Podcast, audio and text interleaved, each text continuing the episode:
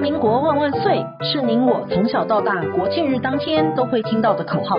但当您进入职场，开始追金赚财的人生后，中华民国万万岁就成为您我生活的一部分。因为岁月的岁换成了缴税的税，纳税是人民的义务，但节税是您我的权利。所以唯有正面对战，才有博胜的机会。聪明的您，就是要有强大的应税智商。每周二与五森迪都会与您在空中一起练睡功，也欢迎大家持续练功。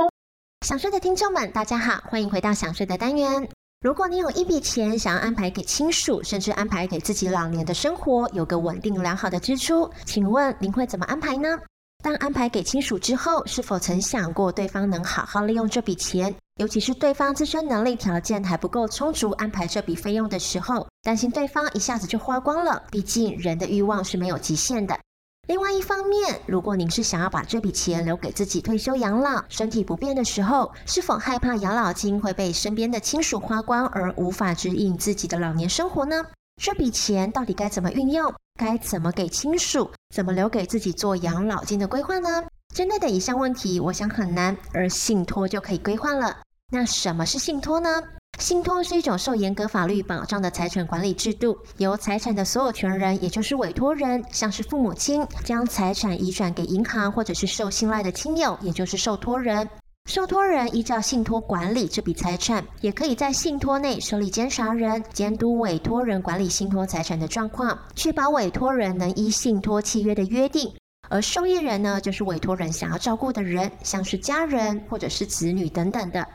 信托的财产呢，包括了金钱，还有不动产、有价证券、保险金等等的。但一般民众有一个迷思，认为信托只是有钱人的专利，但这其实是错的。因为报章媒体只会报名人的新闻，不会去报您隔壁邻居的事，所以才会让民众认为信托是富豪贵族的专属服务。而本周想税新闻当中有提到了沈殿霞逝世十四周年，女儿郑欣宜即将继承两亿的遗产。那为什么郑欣宜是十四年之后才可以领呢？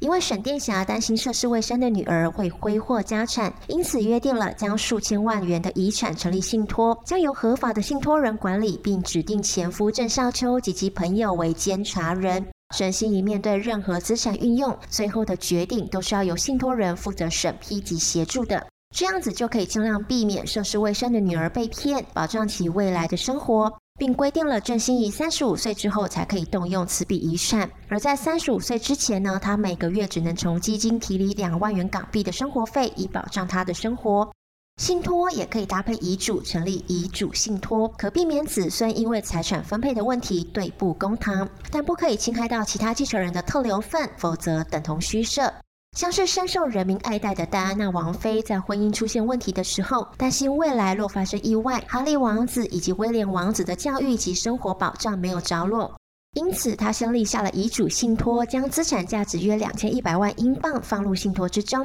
指定她的母亲和哥哥为监察人，并希望她的丈夫能够在有关儿子及教育福利上的问题咨询她的母亲，以确保他们未来的生活品质。受托人可以自行决定投资的方式，而在信托存续的期间，资产也稳定的成长了。根据包装媒体的调查，经过这十多年来的经营，信托的收入很可能已经超过了两千五百万英镑。在扣除各项税费之后，两位王子可以获得超过一千万英镑的遗产，这金额远比两位王子收到王妃去世时的遗产还多呢。而这笔丰厚的遗产可以使后代的生活受到保障。因应高龄化社会的来临，所建构最重要的法律保障。过去当事人失能之后，由法院裁定监察人，过程旷日费时，也有许多问题。随着养儿防老的观念逐渐式微了，不少人重新思考老后的账户问题。在社会案件当中，不少家庭为了争产而闹得不可开交。最痛苦的通常是卧病在床的人。如果已经意识不清，或者是无法自理，却又不想要让子女、配偶照顾，也不想要让他们趁虚而入挪用资产、带领保险金等等的。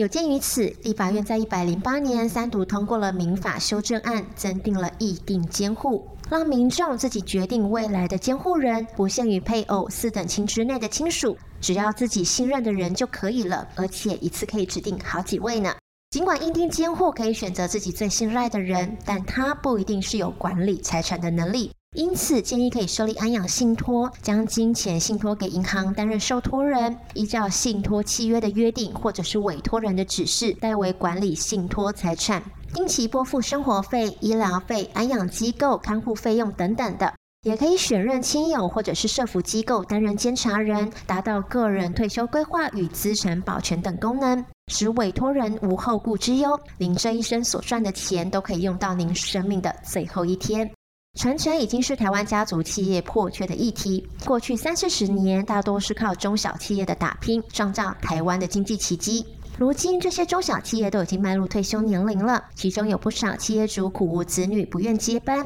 又不舍当年辛苦创立的事业就此消失了。此时，股权信托的诞生，给了这些想退休的中小企业主有了新的选项。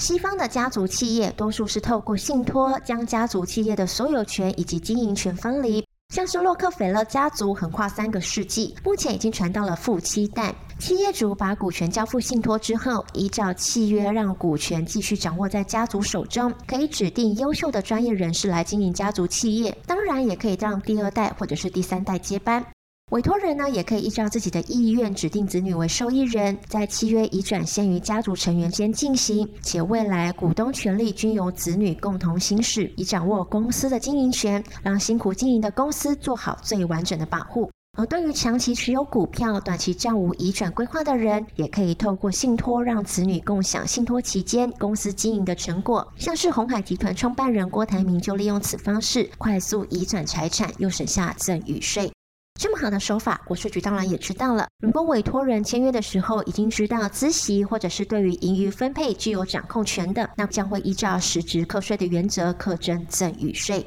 信托的好处很多，且早已广泛运用在生活当中了。像是基金投资就是最常见的金钱信托，礼券还有 B 支付应用了预收款信托，买卖房子、股票交割、重大的并购案则有交易安全信托。规划完善的社会公益，则能收受善款，让真正需要的人得到帮助。根据信托业者受托管理规模，从最初的四千五百六十亿元，到去年第三季已经逼近了十一兆元了，显示信托已经成为国人财富管理的重要制度。